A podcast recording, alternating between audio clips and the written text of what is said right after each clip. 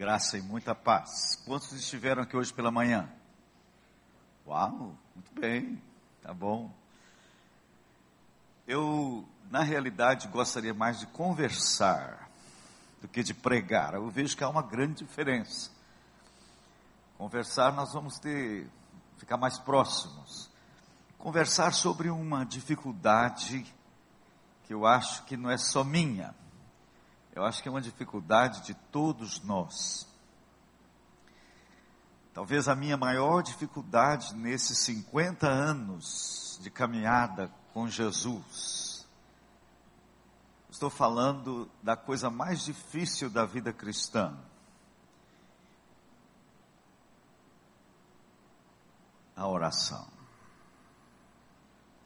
Quem pensa que orar é fácil, talvez nunca entendeu, ou melhor, nunca percebeu uma genuína oração.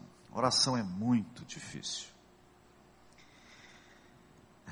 Rezar é fácil, mas orar é muito difícil. Porque oração tem a ver com humilhação.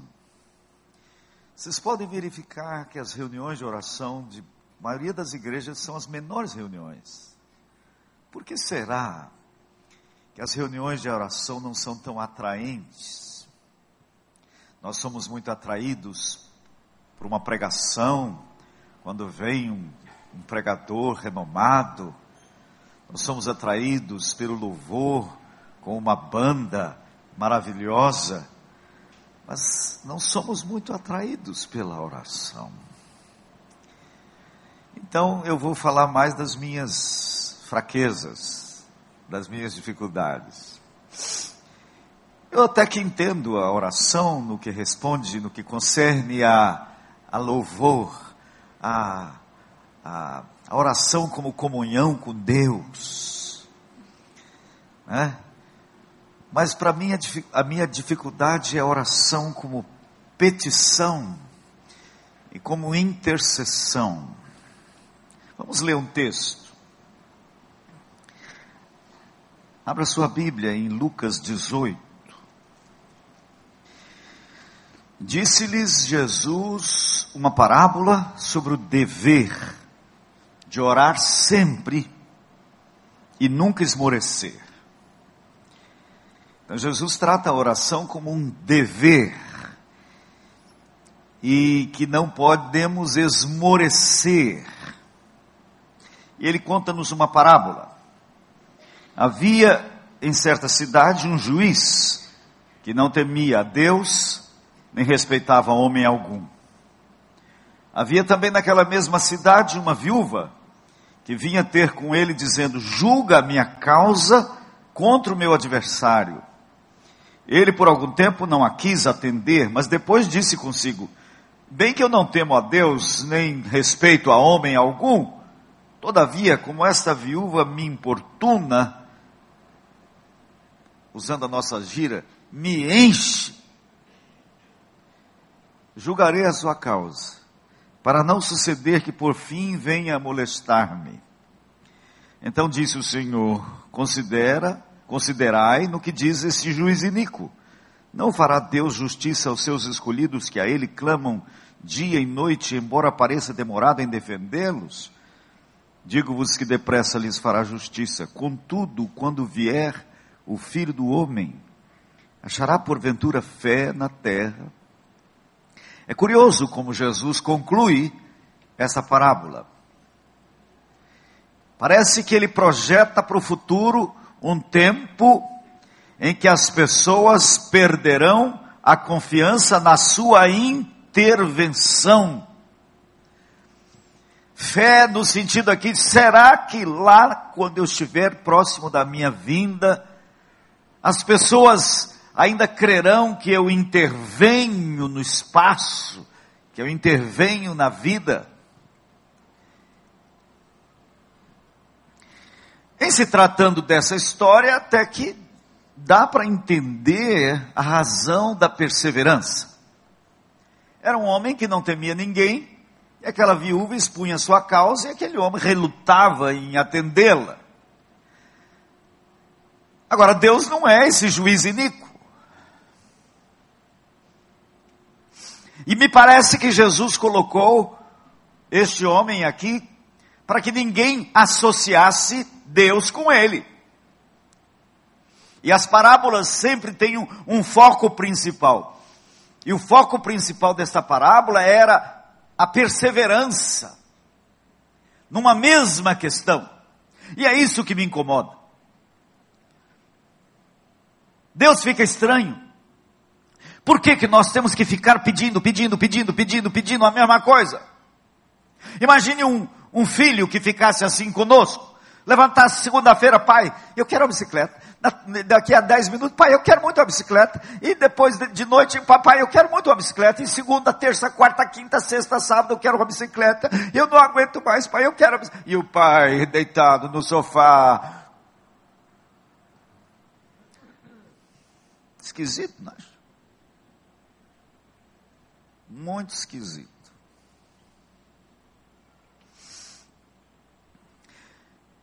Por quê?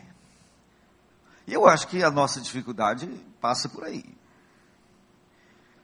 Outra, outro texto que todos nós conhecemos largamente é 1 João 5, que diz assim: E esta é a confiança que temos para com Ele, que se pedirmos alguma coisa segundo a Sua vontade, sabemos que Ele nos ouve.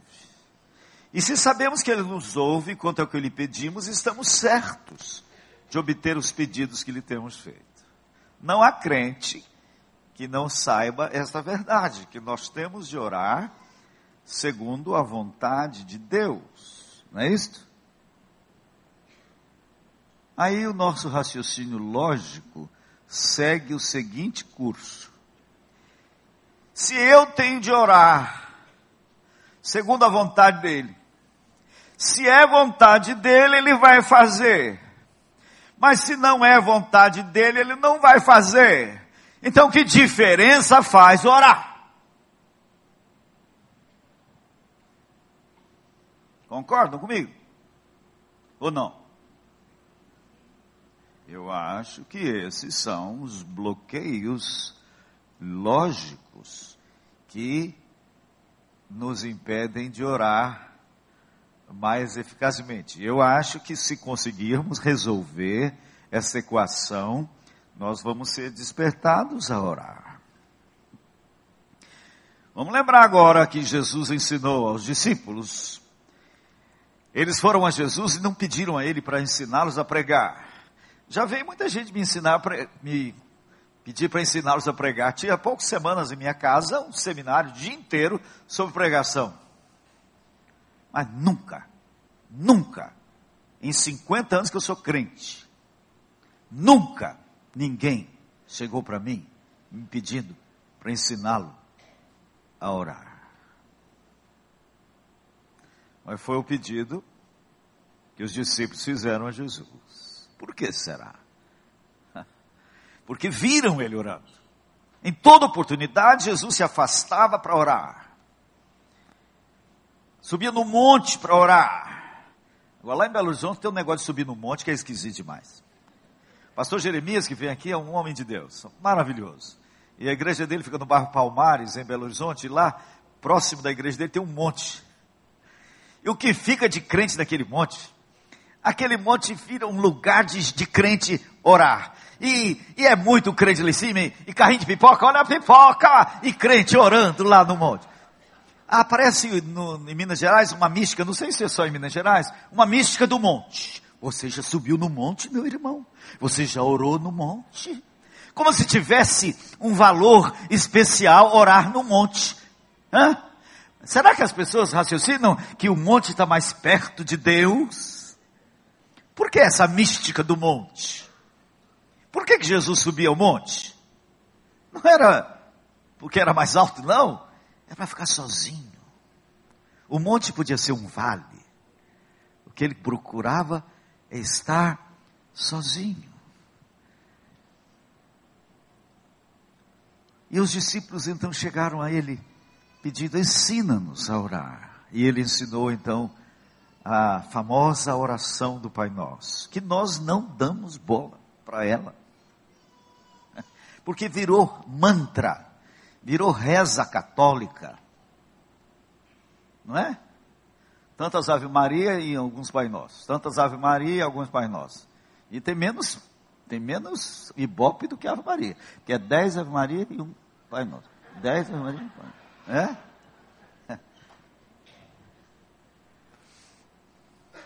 Mas vamos pensar um pouquinho numa frase que ele fala. Tem seis pedidos na oração do Pai Nosso, que depois nós vamos dar uma olhadinha, se o tempo nos permitir. Mas uma das, um dos pedidos que Jesus nos ensinou a fazer, Jesus nos ensinou a pedir a Deus, venha o teu reino e seja feita a tua vontade para para pensar o que você está orando quando ora isso aqui. O que, que você está pedindo para Deus? Deus, faça o que o Senhor quer fazer. Não é esquisito, gente? Vamos falar honestamente. Nós falarmos para Deus fazer o que Ele quer fazer. Faz, Senhor, aquilo que o Senhor quer fazer. Oh, vamos, vamos ser honesto. Que é esquisito, é. Por que, que eu tenho que pedir para Deus fazer o que Ele quer fazer? Ana? E ninguém tem coragem de confessar essas esquisitices, e aí a gente vai ficando com os bloqueios com a oração, porque a gente não entende por que no final das contas. E aí tem uns teólogos muito experts que dizem que a oração não muda nada, mas ela tem um valor psicológico. Vocês já ouviram? Tem muito teólogo que acha que o valor da oração é mais uma catarse que você extravasa os seus sentimentos. Esse é o valor da oração. Pois bem, tem. Então vamos começar com a compreensão seguinte. Primeira compreensão necessária.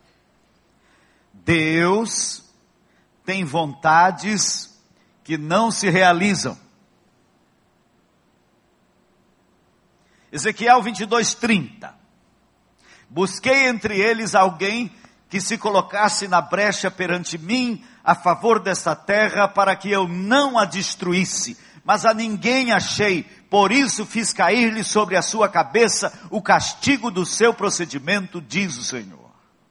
Deus não queria derramar juízo, e por um mistério que aí nós não conseguimos penetrar, ele precisava de alguém na brecha dizendo: juízo não, misericórdia.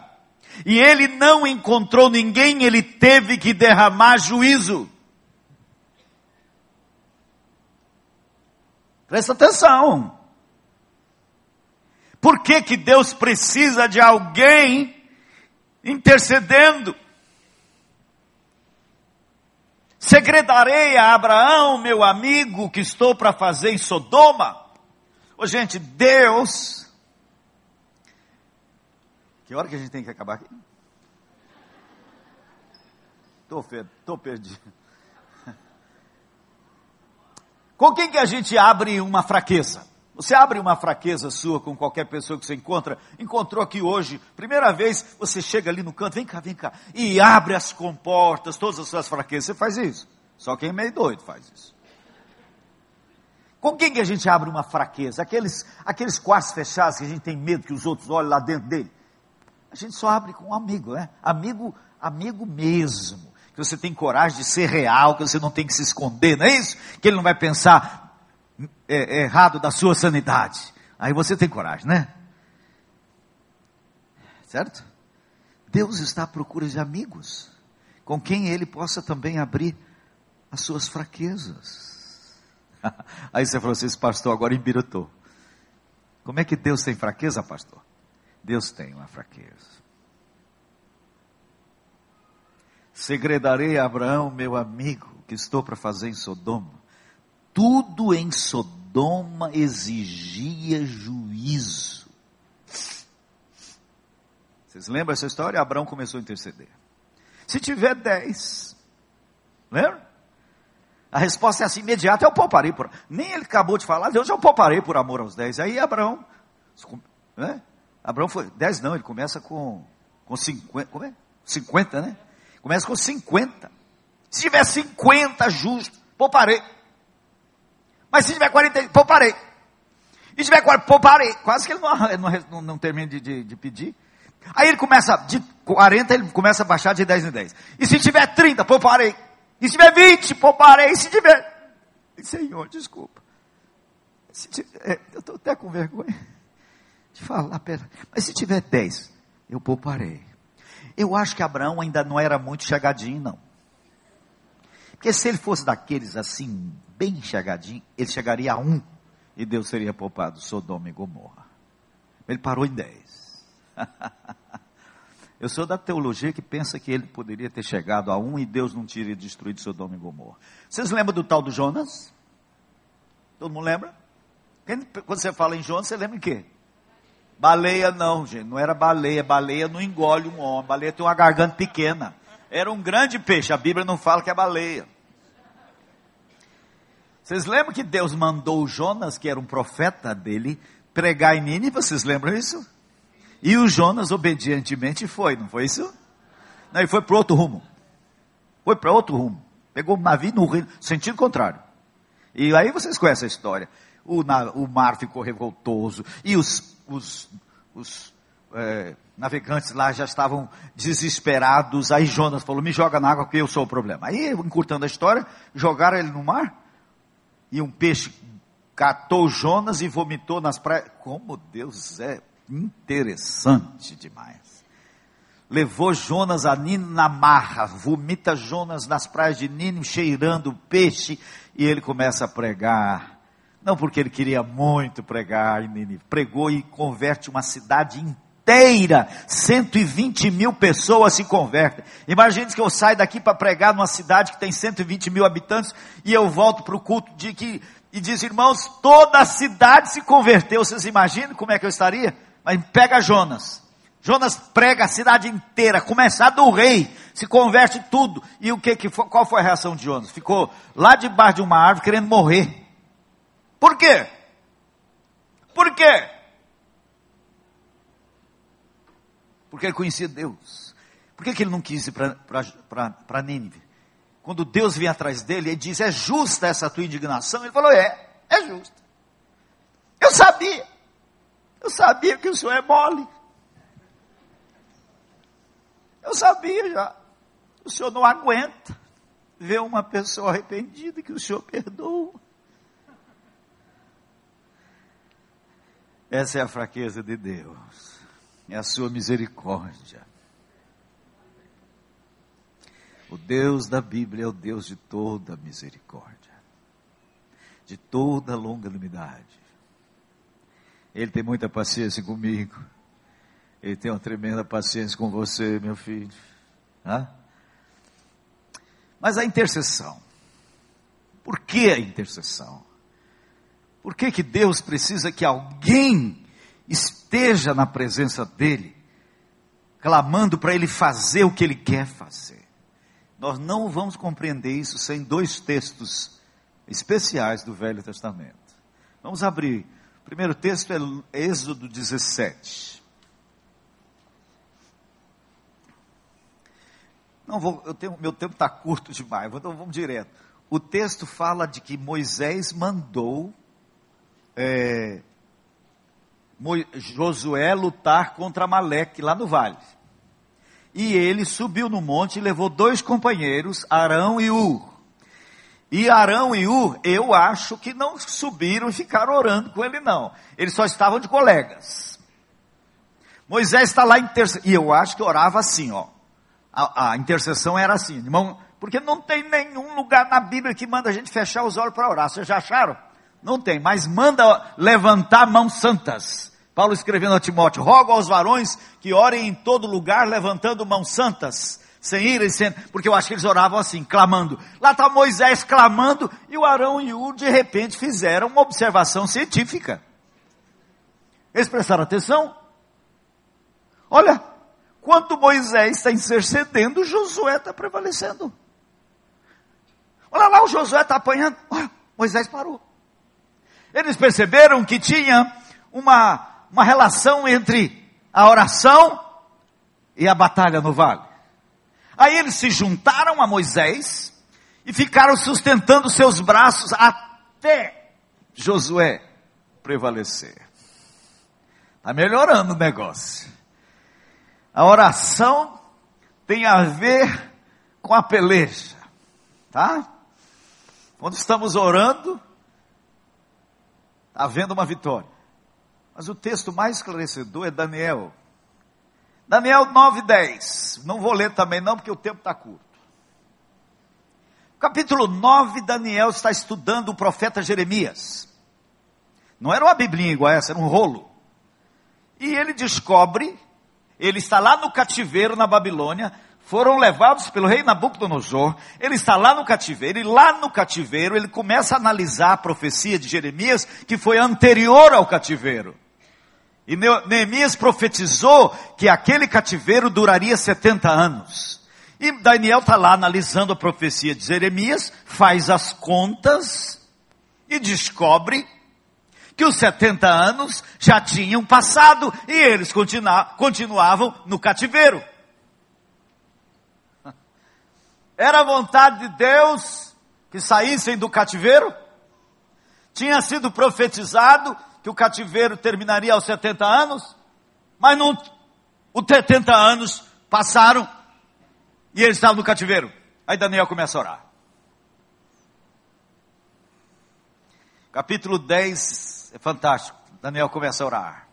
E ora, confessa os pecados do povo. Capítulo 9, ele confessa os pecados do povo e aí, ele ficou 21 dias em jejum e oração. Jejum absoluto. 21 dias de mãos erguidas, orando e clamando. Depois de 21 dias chega o anjo Gabriel. Parece que Deus funciona com anjo. Manda anjo. Hã? Chega o Gabriel. Hã? E diz assim para Daniel: Desde o primeiro dia que aplicaste o teu coração a compreender e a humilhar-te perante mim, eu ouvi a tua oração. E eis aí, ó, o Gabriel diz assim, desde o primeiro dia foi ouvida a tua oração, e por isso que eu vim, e aqui estou para te dar a resposta. Mas caramba, se ele saiu no primeiro dia, será que o céu é longe? Ou o anjo é meio lento, está com asa velha? Demorou 21 dias. Por que demorou? Diz assim o texto. Mas o príncipe do reino da Pérsia me resistiu por 21 dias. Quem era esse príncipe do reino da Pérsia? Uma potestade maligna que estava retendo o anjo com a resposta da oração. Hã? Veja bem o que está acontecendo aqui por cima. Daniel começa a orar algo que é da vontade de Deus, está dizendo: venha o teu reino, seja feita a tua vontade. A vontade de Deus é respondida imediatamente, mas havia oposição no reino das trevas. E ele está de mãos erguidas, está vendo aqui nos lugares celestiais, uma luta, como diz Paulo. Nossa luta não é contra carne e sangue, ou seja, não é contra gente, é contra poderes espirituais da maldade nas regiões celestes. É um baita mistério isso aí.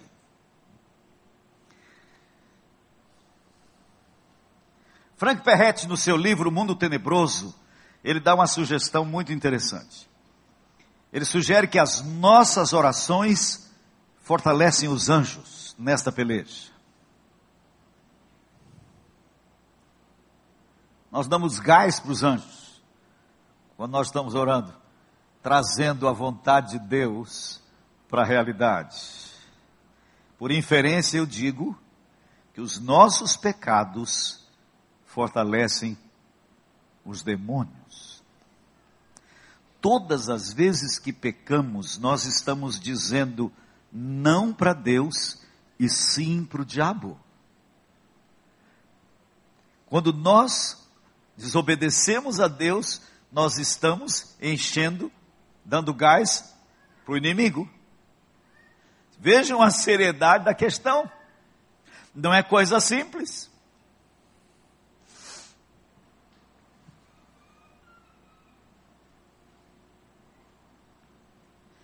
Nós deveríamos discernir sempre qual é a vontade de Deus, para a gente orar sempre aquilo que sabemos ser a vontade de Deus. Você sabe se é da vontade de Deus curar sempre? A Bíblia deixa claro que Deus quer curar sempre. Hã? Deus cura hoje, mas cura sempre. Né? Eu tenho três, tivemos cinco filhos. O nosso segundo nasceu no Piauí com os pés tortos e com torcicolo congênito. Com 19 dias, minha esposa teve que vir do Piauí para tratamento deles, dele em São Paulo, porque lá no Piauí não tinha tratamento. O tratamento lá era banha de carneiro, gordura de arraia, esses troços. 19 dias ele foi engessado, passou, passou por três cirurgias no Hospital das Clínicas durante quatro anos, tratando do pé. Mas naquele período que ele está sendo tratado dos pés, a cabeça não resolvia, ele ficava só nessa posição. A cabeça estava ficando deformada, ele só ficava naquela posição. A cabeça estava ficando totalmente torta. E a gente já tinha feito tudo que vocês possam imaginar. A, escora para prender para o outro lado, não tinha jeito, ficava só naquela posição. Um dia nós estávamos orando ao lado do berço dele, no fim, quando você está no fim da linha, sabe como você está no fim da linha? Senhor, tem misericórdia, o que fazer com esse menino? Quando eu ouvi uma voz que falou comigo, audível. Falou assim: por que, que você não me pede para curar o pescoço dele? O que, que vocês acham que eu tinha que fazer? Senhor, cura o pescoço do Guilherme. Plim, plim, plim, plim. Na hora, não tinha mais nada.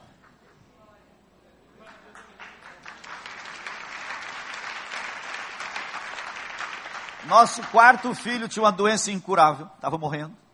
Igual aquelas crianças de Biafra, que está tudo morrendo de fome, que não podia comer nada, nenhuma proteína, não podia estar morrendo. E uma madrugada, minha esposa orando, desesperada. Eu estava dormindo, ela estava orando, desesperada. Deus falou com ela: o menino está curado. Ele não podia tomar leite de espécie alguma, era, era tomar que saía por trás, no ato assim. Deus falou, ela ouviu. Ela ouviu, Deus falando. O menino está curado. Ela falou, bom, se o senhor disse que ele está curado, vou dar leite para ele. Fez uma baita, uma madeira com tudo que tinha direito. Tocou e ficou observando. Não saiu nada, deu mais. Aí foi dando. Tínhamos que voltar ao Hospital das Clínicas, aí em São Paulo, de 15 em 15 dias. Quando voltamos no Hospital das Clínicas, a, média, a médica falou, nossa, mas esse menino está ótimo. O que, que você fez com ele? A Dé falou, eu dei leite. A senhora é louca. A senhora podia ter matado seu filho e não sei o que. E a Dé falou, então o que, que eu faço? Continua. É o maior lá de casa. E não pode faltar leite na geladeira que fica bravo. Vocês bateram palmas. Que Deus curou assim de uma forma milagrosa. Mas nós temos um filho que nós oramos por ele há 30 anos. Oramos a seco, molhado, por de trás para frente, de frente para trás, de cima para baixo, de baixo para cima. E até hoje não foi curado. Aí as pessoas vêm, é porque vocês não têm fé. Eu tinha, porventura, fé quando curou o Guilherme. foi eu que tinha fé, fé nada. Nós não temos garantia de que Deus cura sempre.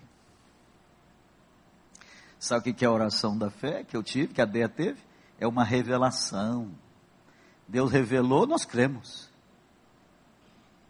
Mas, se nós não temos nenhuma afirmação na Bíblia que nos garante que Deus quer curar sempre, nós temos uma afirmação na Bíblia que nos garante que Deus quer salvar sempre. Onde está? Paulo escrevendo a Timóteo diz o quê? Porque Deus quer que todos sejam salvos e cheguem ao pleno conhecimento da verdade. Ok? É uma declaração da vontade de Deus. Mas muito calvinismo na nossa cabeça às vezes atrapalha. Eu sou calvinista. Mas muito calvinismo demais é ruim. Meu filho mais velho não é crente.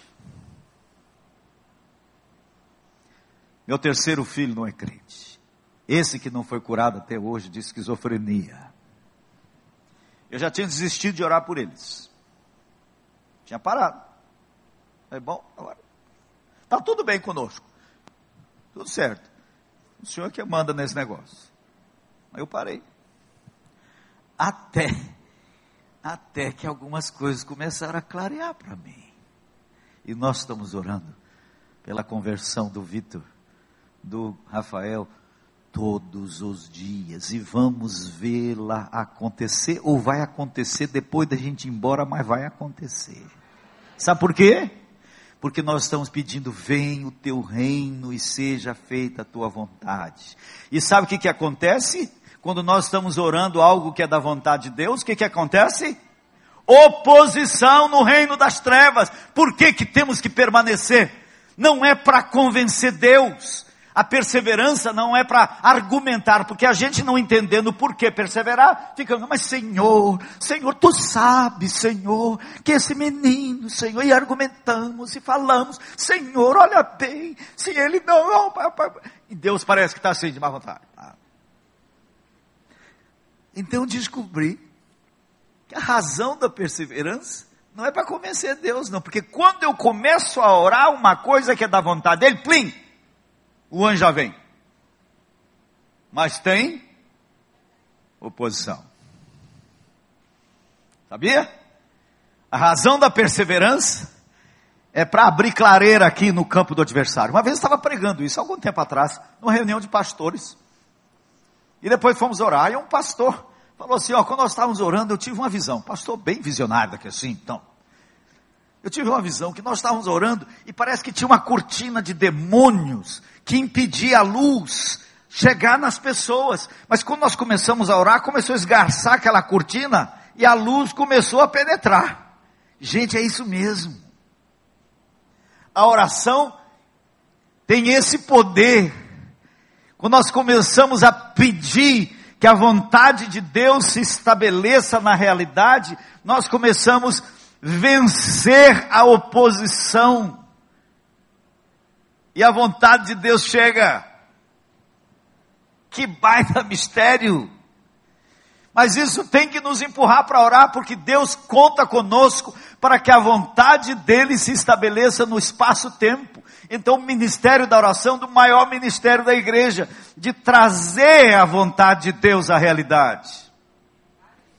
Um dos maiores pregadores da história da igreja no século XVIII, na, na Inglaterra, foi Charles Haddon Spurgeon, um batista, calvinista.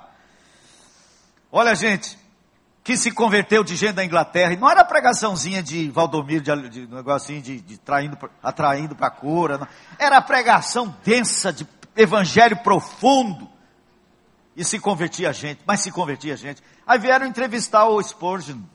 Como é que ele explicava?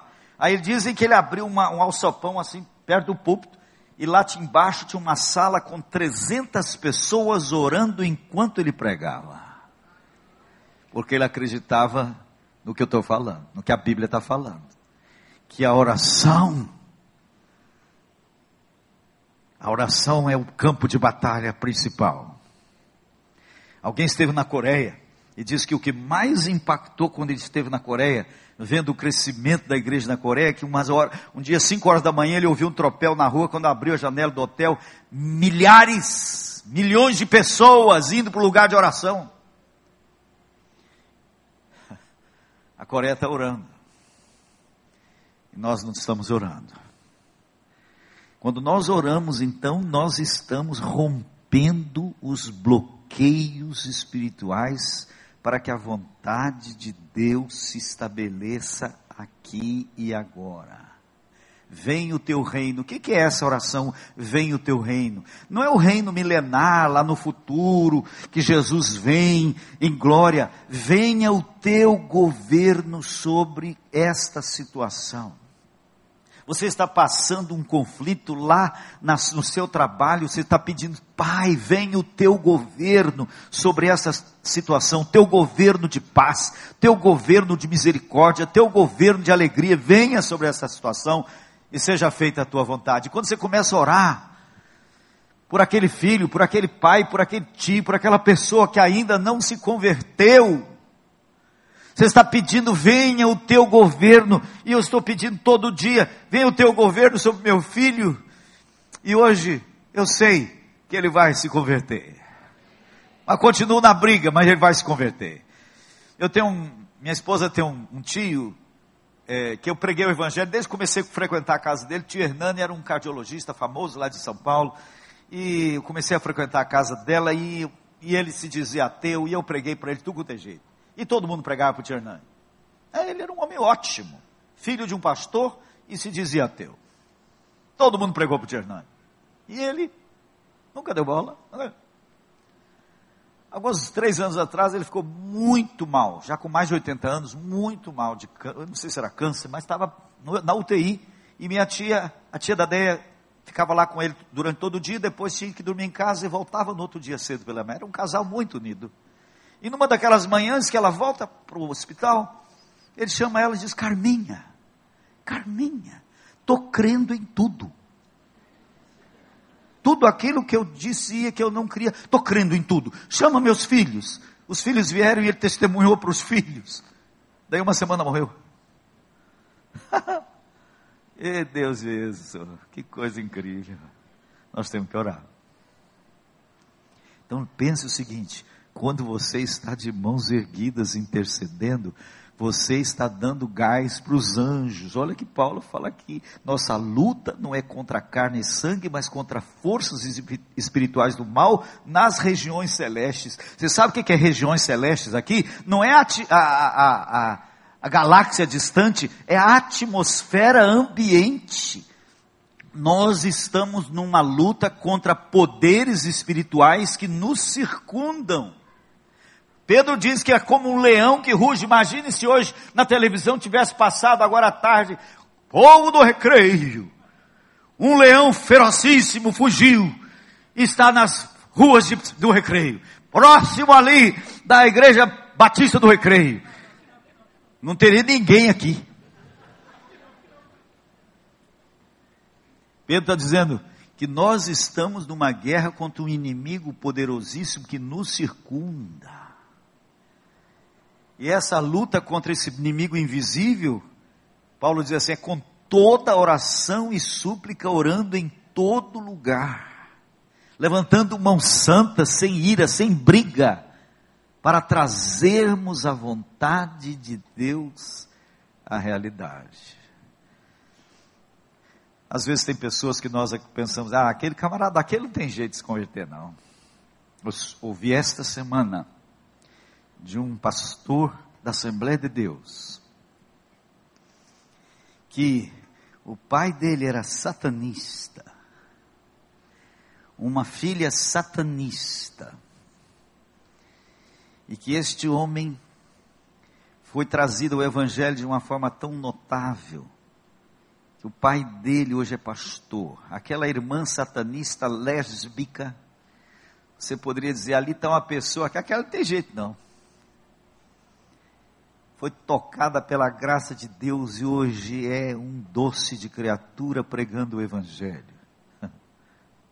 Jesse Valadão, vocês sabem quem é? o cafajeste brasileiro, era o seu título, porque era um homem de um caráter totalmente pervertido.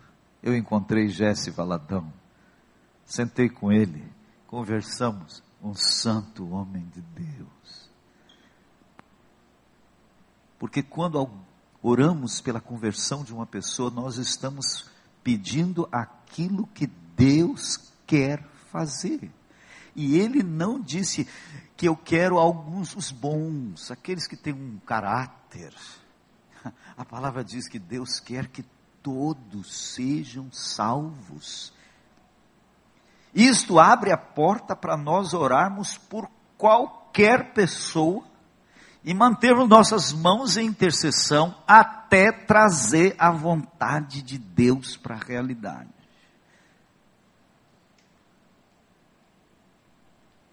Aí nós ficamos orando, pedindo, Senhor, dá uma nuvenzinha. Elias pediu uma nuvem.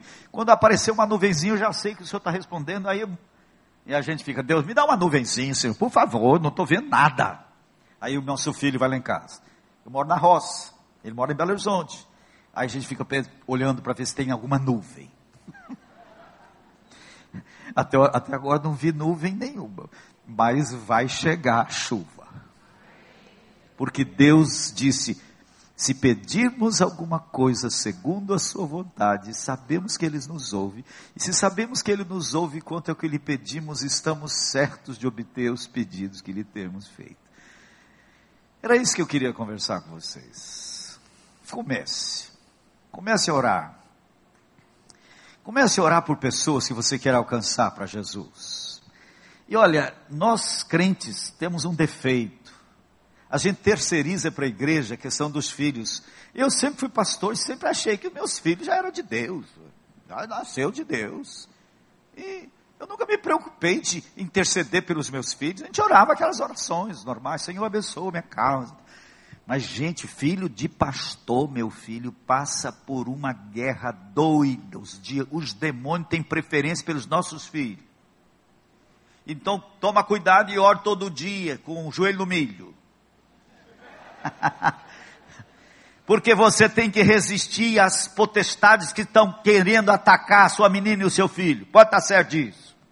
E gente, eu saía para a conferência e aí ficava na casa de um de um de um crente, crente vagabundo, mas era rico, tinha uma casa legal. Aí a igreja me botava hospedar na casa dele lá. E os filhos maravilhosos, todo mundo na igreja, os filhos do cara. E o cara um crente safado mas os filhos, tudo fantástico. Eu voltava para casa pior. Eu falei, Deus, olha lá, o filho dele, daquele, e os meus não estão querendo nada com o Senhor. E o filho daquele safado está lá, servindo. Aos... Eu ficava péssimo.